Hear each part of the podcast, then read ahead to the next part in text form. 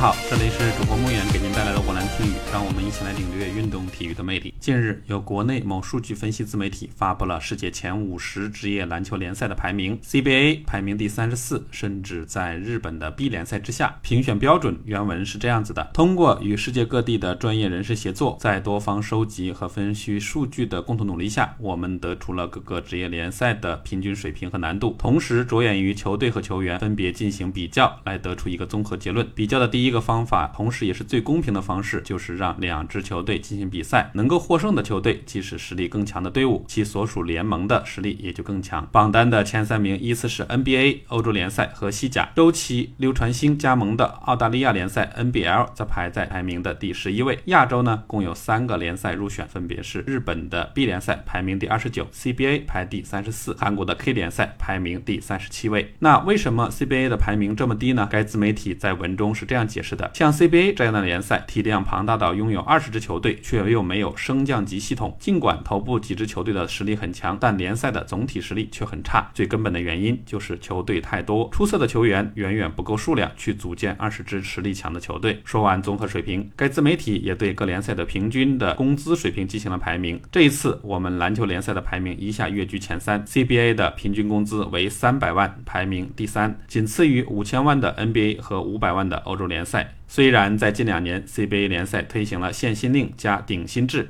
极大程度地减少了各支俱乐部在球员工资上面的支出，也算是帮疫情情况下举步维艰的各俱乐部减负。以本土球员为例，上赛季顶薪球员年薪是八百万，新赛季降到了六百万。但是与世界范围内大多数篮球联赛相比，CBA 的工资收入仍然排在前三，令大多数的职业篮球运动员十分羡慕。排名第四的西甲平均收入是两百万，排名第五的欧洲杯平均收入是一百五十万，而排名第六的土耳其联赛平均收入为一百二十万。而我们的两个近邻，日本 B 联赛的平均收入只有区区的一百万，韩国 K 联赛的平均收入已经到了九十万。因为前景比较远大，而且比赛强度较低，很多打不上 NBA 的球员都会优先选择 CBA，就是因为在 CBA 打球要收入更多。麦蒂、弗朗西斯、阿里纳斯等知名的 NBA 球员在职业生涯末期。来中国进行淘金，看重的就是 CBA 的高额收入和有可能带来的更多的商业代言。对于这个排名，您有什么想说的？欢迎留言评论。以上就是本期的全部内容，谢谢您的收听，并欢迎您关注主播穆远的沃兰听语。